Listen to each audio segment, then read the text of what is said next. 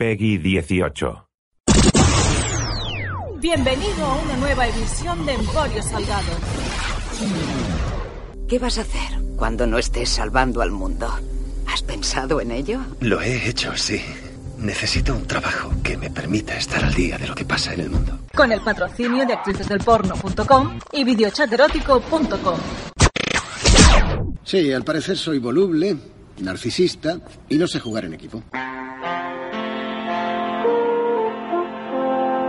Todas desean follarme o casarse conmigo, pero ninguna me quiere.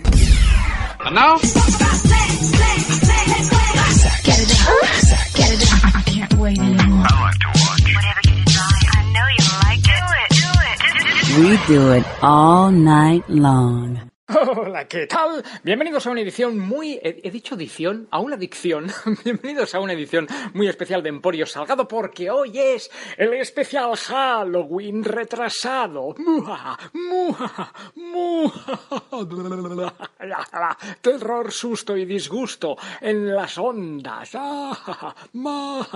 Digo especial Halloween retrasado, no porque yo sea retrasado o porque tú seas retrasado, sino porque yo estoy grabando esto el 31 de octubre de 2017, UCAC, la noche de Halloween. Pero vete a saber cuándo vas a escuchar tú esto. Primero porque mañana, día 1, es fiesta. Por ende, no se subirá programa, no habrá emisión de Emporio Salgado. Y luego, pues ya el jueves, el viernes, o vete a saber cuándo salga esto, ya no será Halloween. Y vete a saber si tú escuchas el programa día a día o los descargas una vez a la semana o vamos, que yo estoy grabando el especial Halloween, Halloween, Halloween y tú no lo vas a escuchar el día de Halloween. Pero oiga amigos, eh, la radio en Internet es así. ¿Qué pasa? ¿Qué pasa? ¿Qué pasa? ¿Me vas a venir a decir algo tú a mí a la cara, eh? Abogado. bueno, um, antes de arrancar con el programa de, Halloween, con este especial Halloween retrasado, uh, quiero decir dos cosas. La primera... Uh, no sé por qué, hoy estaba desayunando y me ha llegado un WhatsApp de mi queridísimo Joe Spinell eh, pasándome el link de un artículo del periódico de Cataluña eh, hablando de podcast. Y casualidades de la vida, ayer salió otro artículo muy parecido en El País, en el diario El País, también hablando de podcast. Y últimamente también, no sé quién, el otro día publicó un artículo en, Internet hablando de podcast. Uh, yo no sé qué tienen los podcasts en detrimento de la radio, o sea, la radio ha existido toda la vida, todos nos hemos criado escuchando la radio y no hay duda que sí, los podcasts son la radio del presente y del futuro, aunque a día de hoy aún tienen que convivir un poquito con la radio tradicional, pero es cuestión de años que finalmente la radio sea toda en, en podcast o streaming. Uh, pero yo no sé qué pasa que todo el mundo, o sea, la gente no hablaba antes de radio, la gente escuchaba la radio, algunos decidían que querían hacer radio y ya está, pero la gente no teorizaba, no escribía artículos sobre la radio. Bueno, sí, cuando se dan los ondas o cuando se muere algún locutor o cuando, no sé, de vez en cuando alguien escribía sobre radio, pero muy poco.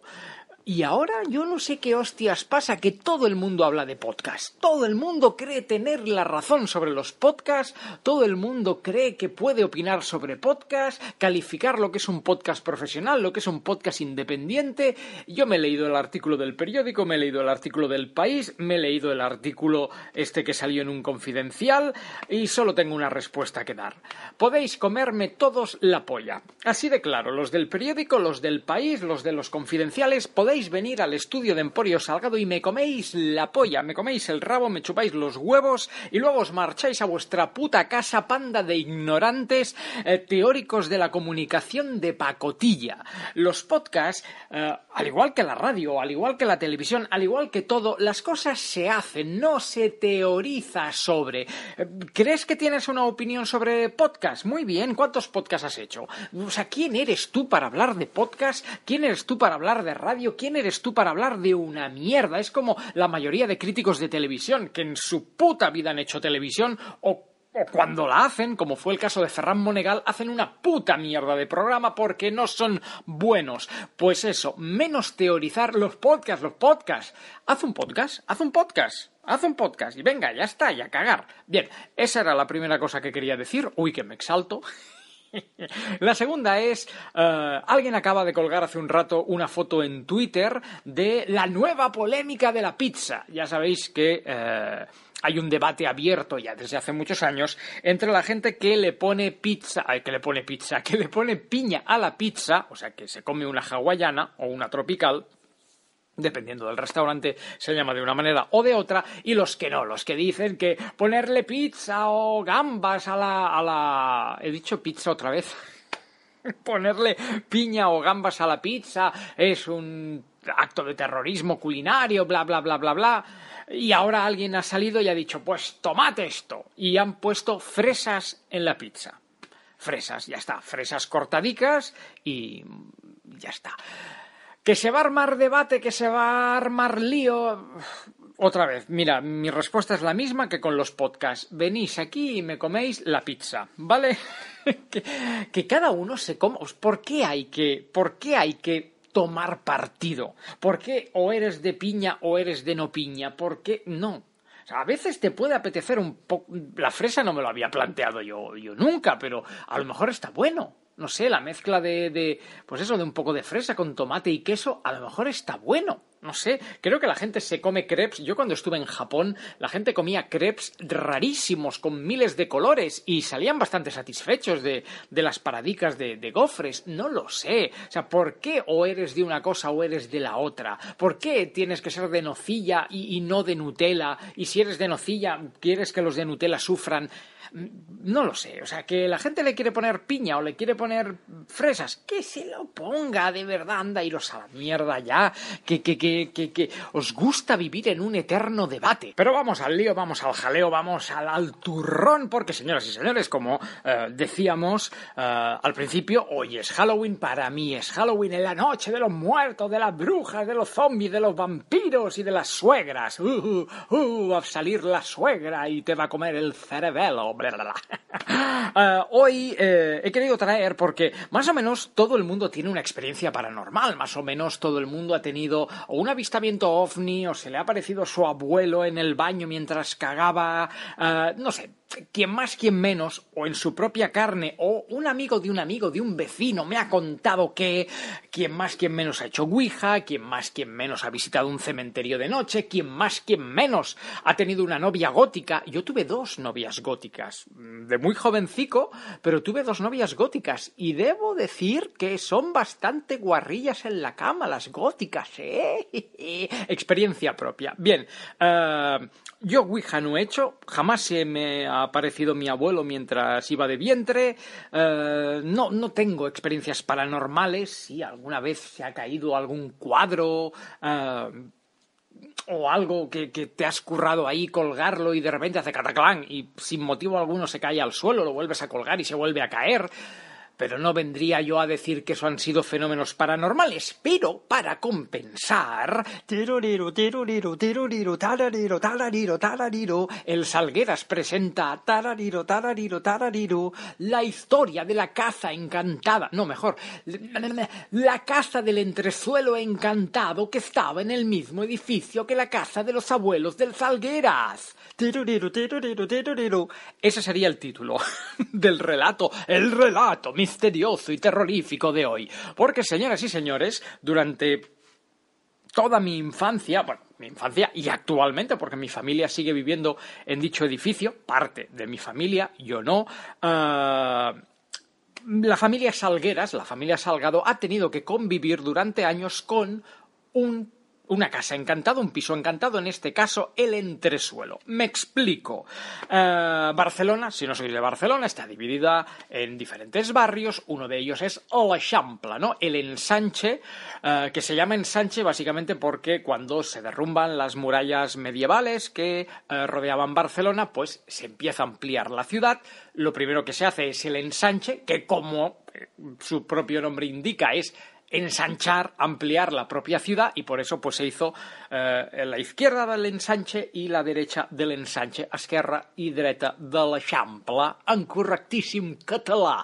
Bien, pues casualidades de la vida, eh, la casa donde se crió mi padre está en el, en el ensanche, está en una conocida calle de, del ensanche, un edificio creo que de mil, 1900 y poco. Es un, es un edificio antiguo, no tremendamente antiguo, pero quiero decir, no está construido hace dos días.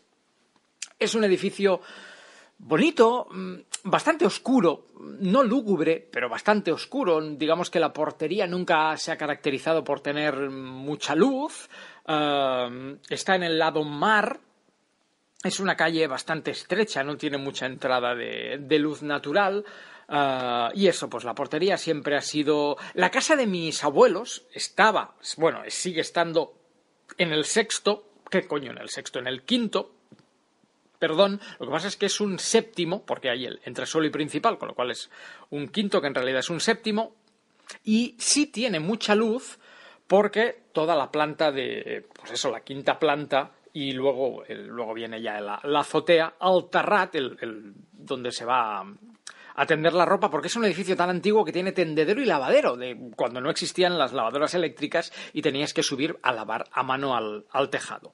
Ah, pues e, esa parte de, tejado tiene una gran claraboya, no confundir con clarapolla, eh, que ya sí ilumina un poco, pero lo que quiero que entiendas es que entre suelo, eh, portería, entre suelo principal y, bueno, los cuatro primeros pisos tienen bastante poca luz y si no le das tú al botoncico de, pues, de las luces del, del rellano, es, aunque sean las 12 del mediodía, el entresuelo de esa casa, de ese edificio, siempre es bastante oscuro. Creo que me he explicado bien, ¿no? Vale.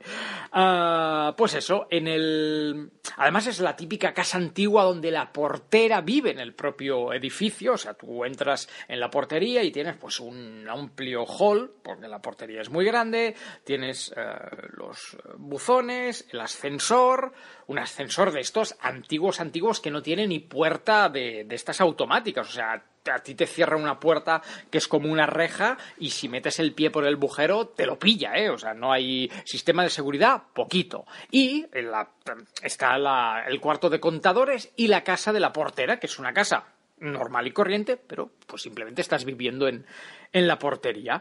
en mis tíos viven, bueno, digamos que toda mi familia paterna se ha criado en ese edificio, ahí nació mi padre, ahí nació mi tío, ahí han vivido mis abuelos, eh, etcétera, etcétera, y actualmente viven mis tíos, o sea, mi tío, mi tía y, una de mis, de mis primas. Pero digamos, para que lo entendáis, que tanto el quinto como el primero eran property of the familia Salgueras. Y yo, por cercanía con mi colegio, me crié en casa de mis abuelos. Bueno, me crié todos los mediodías. A mí no me daba tiempo físico de ir a casa de mis padres, eh, comer y volver al cole, así que se decidió en consenso eh, paternal en casa de los Salgado que el niño pues comería en casa de sus abuelos hasta el fin de, mi etapa escolar. O sea, primero toda la, sí, la EGB, Bupi, EGB Bupico. Uh, y así se hizo. Mi abuelo venía a buscarme, cuando era más pequeño, luego ya iba yo solico, subíamos creo que una calle, dos calles de, distancia y ya pues comía en casa de mis abuelos, luego me hacía, a, veces hacía siesta, luego me pusieron una canasta de baloncesto, bueno, un poco la vida del, del teenager. ¿Qué ocurre? Ocurre que era una portería donde, eh, bueno, una portería, era un edificio donde todo el mundo tenía más o menos la misma edad que mis abuelos. Digamos que en ese edificio primero vivieron los que compraron piso, cuando éste se construyó y luego han ido viviendo las segundas y terceras generaciones. Pero, para que os hagáis el caso, mi abuelo y mi abuela conocían a todos los vecinos porque todos eran pues eso, todos llegaron a la vez al, edificio, todos tuvieron hijos a la vez, todos tuvieron nietos a la vez, era pues un poco la que se avecina o un poco aquí no hay quien viva, ¿no? La, la convivencia, la convivencia. Yo recuerdo al señor Jouvet, que era el, presidente de la comunidad, recuerdo a un señor muy mayor, o sea, si en aquella época aquel señor ya debía tener 80 o 90 años, ahora no quiero, igual está vivo, pero yo diría que, que vamos, debe estar muerto y bastante muerto, que yo siempre le decía a mi abuelo, e, este señor era un señor muy mayor, pero muy mayor, muy, muy, muy, muy, muy mayor. Eh, y yo siempre le decía, cuando subíamos en el ascensor, era el típico señor que te hacía, pues claro, tú eras un niño y te hacía la típica broma de, ay, el niño, que se parece mucho a su padre, que se parece mucho a su abuelo, ay, el niño, ¿qué va a ser el niño cuando sea mayor? Bueno, pues este señor olía mal Bueno, olía mal, olía a señor mayor, que es el olor característico de los ancianos ya tirando a, a, a decrépitos. Y yo siempre le decía a mi abuelo, cuando el señor se bajaba del ascensor, este señor huele como la jaula de los monos del zoo.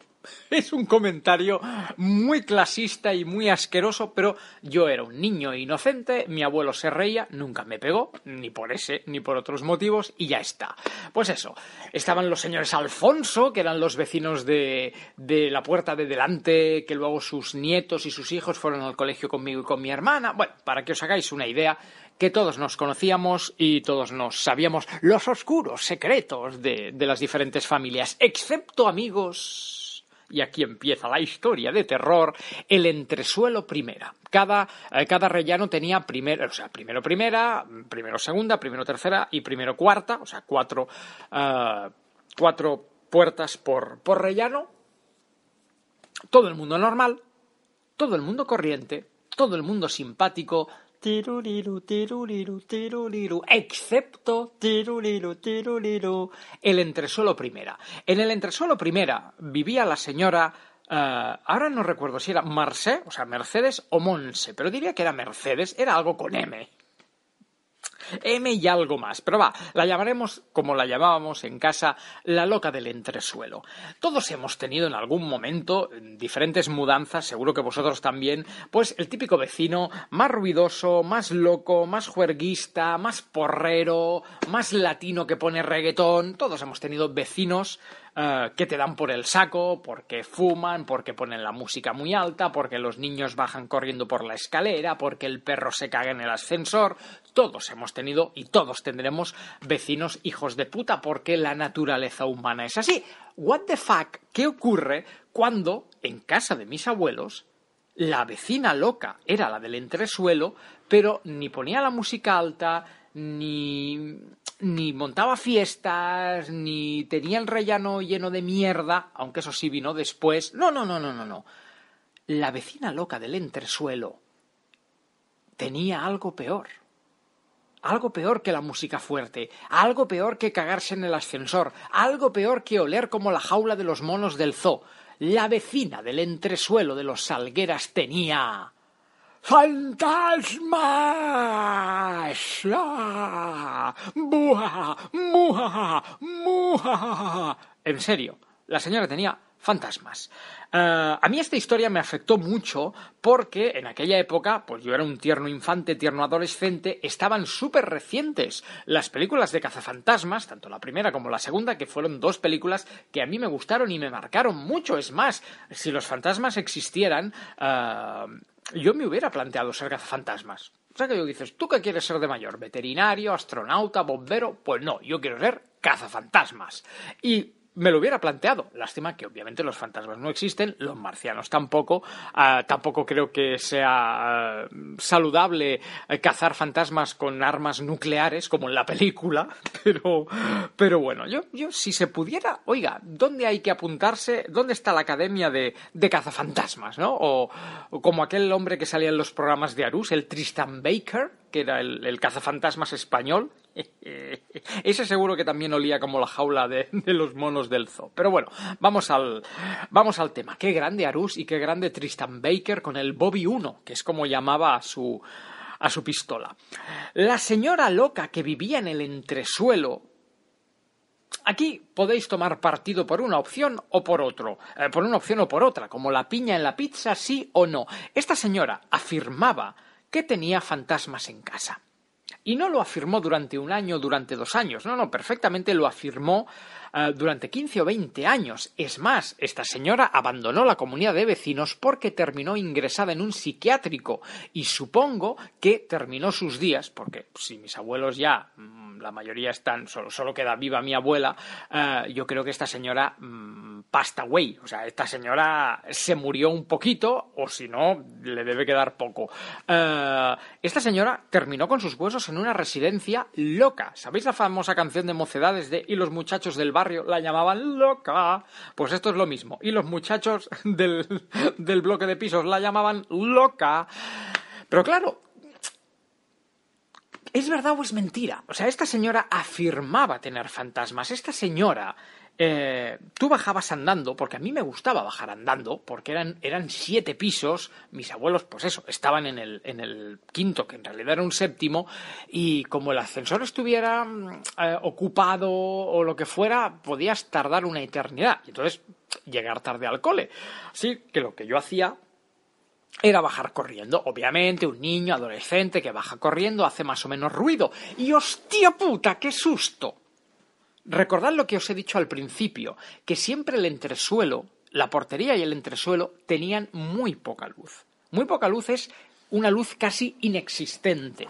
Y hostia, qué puto susto. Que ya fuera cuando subías, porque la loca oía que tu abuela te abría la puerta, o ya bien fuera cuando bajabas, porque la loca oía que bajabas las escaleras, abría la puertecilla bueno, que la puertecilla, abría la puerta de casa y sacaba media, sacaba media cara, en plan vigilándote. Entonces, claro, tú bajabas, ta, ta, ta, ta, ta, y de repente, ¡ay! Susto o muerte la cara de la loca mirándote sin decir hola. No decía ni hola, ni adiós, ni buenos días, ni buenas tardes. Yo jamás supe si esa señora hablaba catalán, hablaba castellano. Bueno, sí, hablaba castellano, ahora os diré el, el por qué. Pero, ¿tú sabes el susto que era subir o bajar las escaleras y que estuviera la loca, porque además, aunque subieras en ascensor, como os he dicho, el ascensor no tenía puertas, o sea, tenía una reja. Y esta señora estaba siempre mirando por la puerta, siempre estaba ahí de Niño, niño, ¿quieres venir conmigo? Ven a jugar, niño. Un miedo, una cosa. Y, como os he dicho, esta señora afirmaba tener fantasmas en casa ah, y que los fantasmas convivían con ella, le tiraban cosas, le rompían cosas, le destrozaban la casa y, por tanto, ella no podía vivir en paz, se estaba volviendo loca más de lo que ya lo estaba y lo único que pedía es que la comunidad de vecinos le quitara los fantasmas. No sé si con un exorcista, no sé si llamando a los cazafantasmas, no sé cómo, pero sí sé que la mayoría de presidentes de la comunidad de vecinos que fueron pasando a lo largo de los años, todos tuvieron, supongo que con el miedo en el cuerpo, que entrar en casa de la loca del entresuelo y eh, buscar a los fantasmas, ir a la cocina, ir al baño, ir al dormitorio, para echar a los fantasmas. Es más, como os decía antes, al señor Jouvet, que fue presidente de la comunidad de vecinos, tuvo que montar un paripé con un, con un diario, como si, como si espantara palomas, pero espantando, venga, venga, fuera fantasmas, dejad a esta señora en paz, fuera, fuera de la casa. Obviamente los fantasmas no desaparecieron, o la locura de la señora no desapareció, y seguía afirmando tener fantasmas. Es más, la locura fue a tanto que esta señora enloqueció de tal manera que dejó de pagar los recibos de la luz, del agua y del gas y vivía completamente eh, en una casa pues que lo único que tenía era la poca luz natural que entraba por las ventanas. Pero esta señora vivía en la inmundicia, esta señora vivía precariamente porque afirmaba tener fantasmas que la torturaban un poco rec. ¿Habéis visto rec, la de Balagueró y Paco Plaza? Pues un poco, un poco eso. El problema es que la locura fue aumentando y esta señora comenzó a hablar con los fantasmas, pero no a hablar como estoy hablando yo ahora de tú a tú contigo, no, no, a grito pelao y a grito dramático, o sea, tú bajabas andando y oías gritos de la señora de no, iros de mi casa, dejadme en paz, me estáis volviendo loca. O sea, gritos de dramáticos, ¿vale? Y realmente daba miedo bajar. además recuerdo algún día que se fue la luz o que la luz mm, se había aflojado una bombilla, lo que fuera, entonces tenías que bajar andando eh, llegar al entresuelo que ya de por sí no tenía luz, pero si se había ido la luz aún tenía menos luz, y oías los gritos de la señora colándose por el patio de luces, dejadme, me estáis volviendo loca. Decían algunos de los vecinos que en realidad lo que tenía la señora, porque al ser el entresuelo, esta señora daba un patio de luces, o sea, daba el patio de vecinos. Y la teoría de los, de los no creyentes en fantasmas es que a esta señora se le colaban por el patio de luces o bien gatos, o bien palomas, o ya cuando se crió entre mierda y basura, em, ratas. Era la teoría de esta señora lo que no tiene fantasmas, lo que tiene son ratas. Pero aún y así, año 2017, hoy en día, yo me sigo preguntando y me preguntaré siempre si esta señora de verdad tenía palomas en casa o se le colaban gatos, o existían fantasmas. Igual esta señora, como en las películas de miedo, tenía fantasmas que la torturaban y fantasmas que, que, movían cosas. Y esta señora salía del dormitorio y se encontraba mm, niñas en el pasillo. O espectros, hombres con chistera y bastón. Mama miedo. O sea, la gran duda siempre será, porque obviamente mm, mi abuelo ya no está para contestármelo y el señor Juve tampoco, de abuelo, yo se lo preguntaría ahora, de abuelo, ¿realmente tú creías que la señora tenía fantasmas? Porque estoy seguro que algún vecino, por creencia o por afición eh, paranormal, alguien, seguro que alguien le daba la razón, seguro que alguien vio algo, que alguien notó algo. Hostia, qué miedo, fuera bromas, qué miedo se pasaba cuando tenías que pasar por el entresuelo y oías, oías los gritos de la loca o directamente veías a la loca abriendo la puerta. What the fuck, vaya miedo siempre quise, pues eso, ¿no? Que si hubieran existido las máquinas de cazafantasmas o poder, eh, no sé, estos aparatos que tienen los colaboradores de Iker Jiménez que detectan las psicofonías y el karma y estas mierdas, que alguien hubiera visitado aquel edificio y hubieran tomado mediciones de, de lo que se cocía o no en aquella casa, en la casa de mis abuelos. La gran pregunta con la que yo me moriré es, ¿realmente hubo fantasmas en casa de mis abuelos? Ni no, ni no. Ni no, ni no. Ni no, ni no.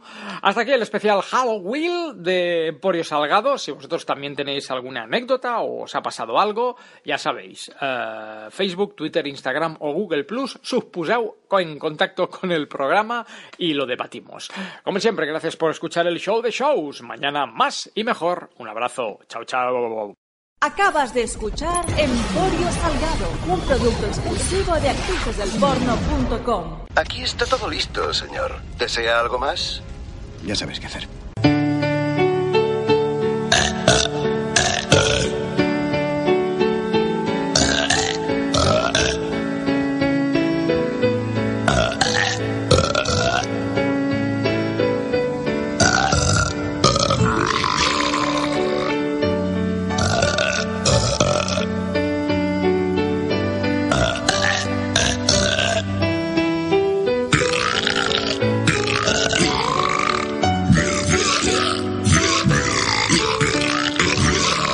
how you met the Pink Panther.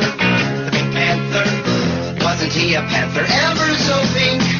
You've seen that he's a groovy